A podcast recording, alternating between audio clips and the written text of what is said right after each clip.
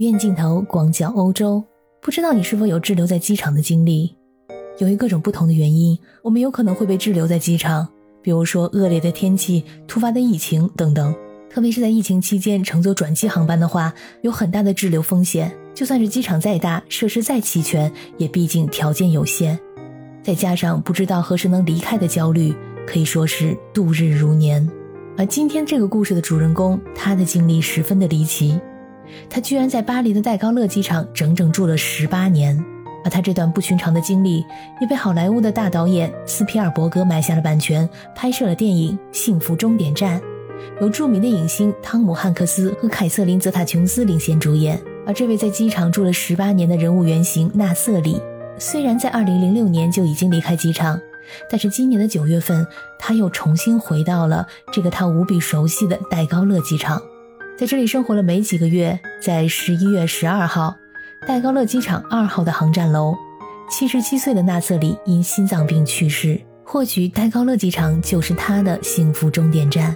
大家好，我是在欧洲的可可鱼，欢迎收听我的节目《幸福终点站》。这部电影在二零零四年上映，豆瓣评分高达八点八分。现在豆瓣这部电影的留言区呢，已经被纳瑟里去世的消息所刷屏。你可能没看过这部电影，但是也可能听说过这个故事。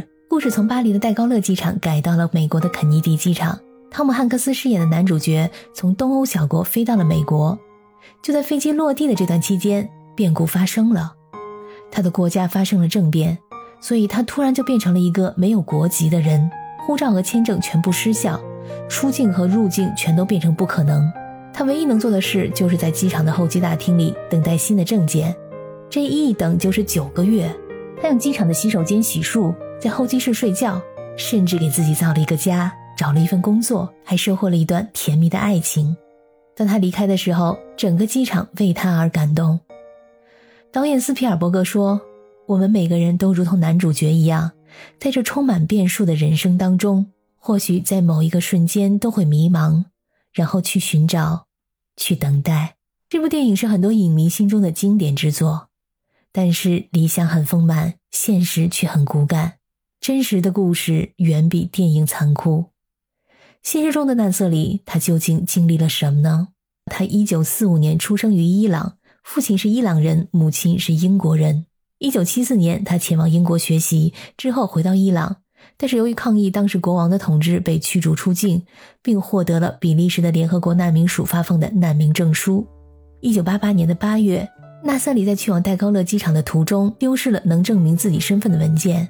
他是合法入境的，所以呢，法国政府不能驱逐他。可是因为他无法证明自己究竟是谁，所以他不能离开航站大楼，只能待在机场的等候区。他一天的生活是这样的：早上五点半起床，用机场赠送的免费牙膏刷牙，同时呢，把自己的行李收拾好，因为这里毕竟不是酒店的房间。他的衣服永远干净整齐，胡子、头发和指甲也是自己定时修理，并不像一般的流浪汉那样邋遢。白天他会阅读杂志和报纸，还会写日记，学习经济学的知识。他把自己的经历记录下来，出版了自传《终结者》。晚上在机场的商店打烊之后，他会去卫生间洗衣服，洗完后挂在手提箱的把手上，接着拿出自己的枕头、床单和被子，睡在机场红色的长椅上。他用手推车、长椅和纸板箱搭建起自己的居所。在这段期间，支援小组为他提供食品。医疗援助、书本还有收音机，机场的工作人员还有陌生人也都对他表达了极大的善意。机场的工作人员会给他餐券和钱，附近的餐厅呢也会给他提供食物。工作人员都认识他，他也和工作人员成为了朋友，也时常和路过的旅客聊天。人们给他起了一个绰号叫阿尔弗雷德勋爵。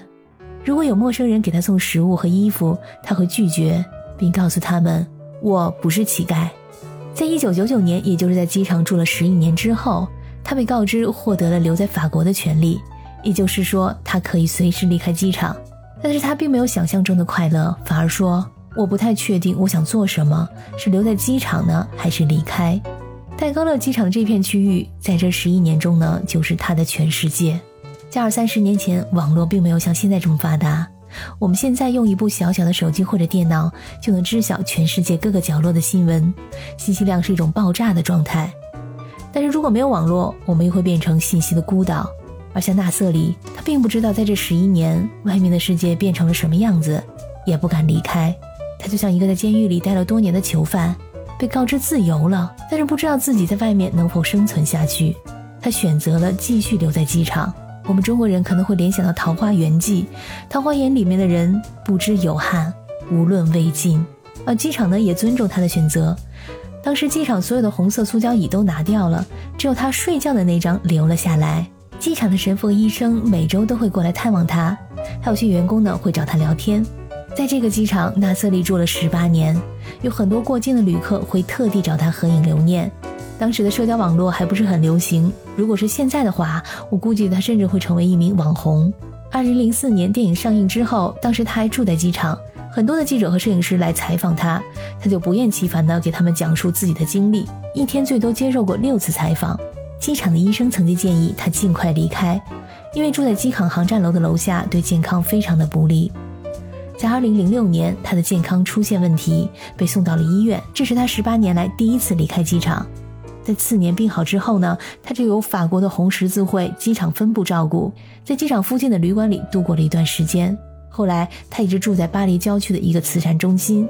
在今年的九月，他以无家可归者的身份回到了机场的公共区域。没过几周就心脏病发作，在十月十二号去世。大瑟里去世之后，机场发言人说他是这个机场的标志性人物，整个机场社区都很喜欢他。工作人员多年来尽可能的照顾他，尽管他们更希望他能找到一个真正的避难所。而达瑟里在现实社会中找到真正的避难所了吗？显然没有。如果他后来有一个幸福的家庭的话，那就不会再次孤身一人回到机场，最终也是孤单的离开这个世界。他的一生在等待什么？没有人知道。戴高乐机场是他生命中不可或缺的一部分，可能就是他的桃花源，他的幸福终点站。感谢你收听本期的鱼眼镜头，我是主播可可鱼，我们下期再见。